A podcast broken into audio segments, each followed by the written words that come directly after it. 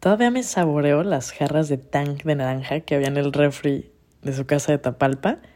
Después de que llegábamos todos enterregados, volvientos y paseados de andar en el cerro o en las motos.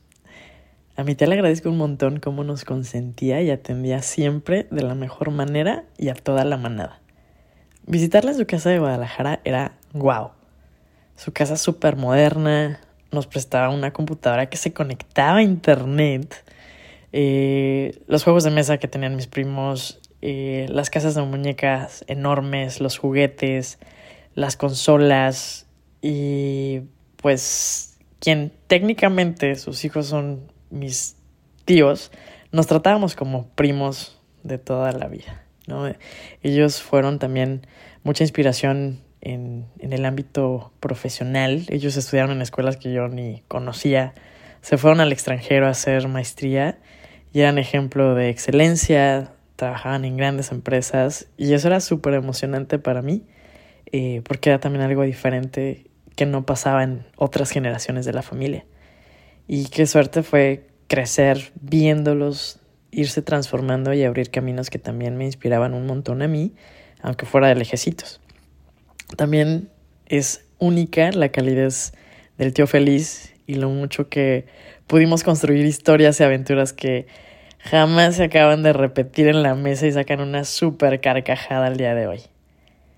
A la chiriringuis, los chocoflanes y los sopitos le quedan de rechupete.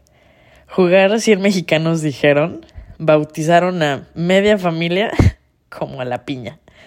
Siendo la hermana menor de la doctorcita, siempre abría la invitación para toda la tribu y cargaba con toda la tropa y anexos. Y vaya que siempre éramos un flotón en sus, ahora sí que en las vacaciones.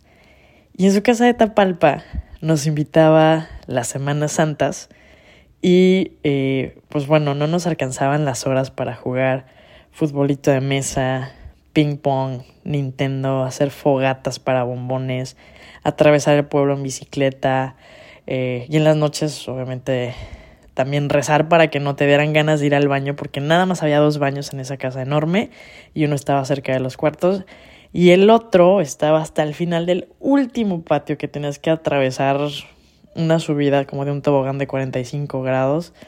Y al final, bueno, sentías que se te aparecía el Chucky o el monje que estaba ahí en el kiosquito del jardín trasero. Todos le tenían miedo a ese monje en la noche. Todos.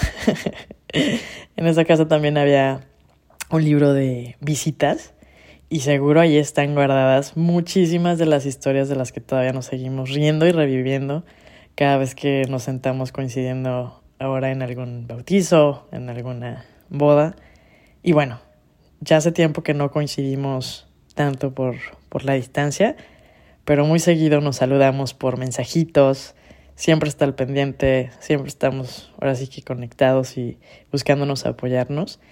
Y seguido nos escribimos, muy probablemente coincidiendo con una cervecita en mano viendo los partidos del rebaño y diciendo, arriba las chivas y la chiriringuis.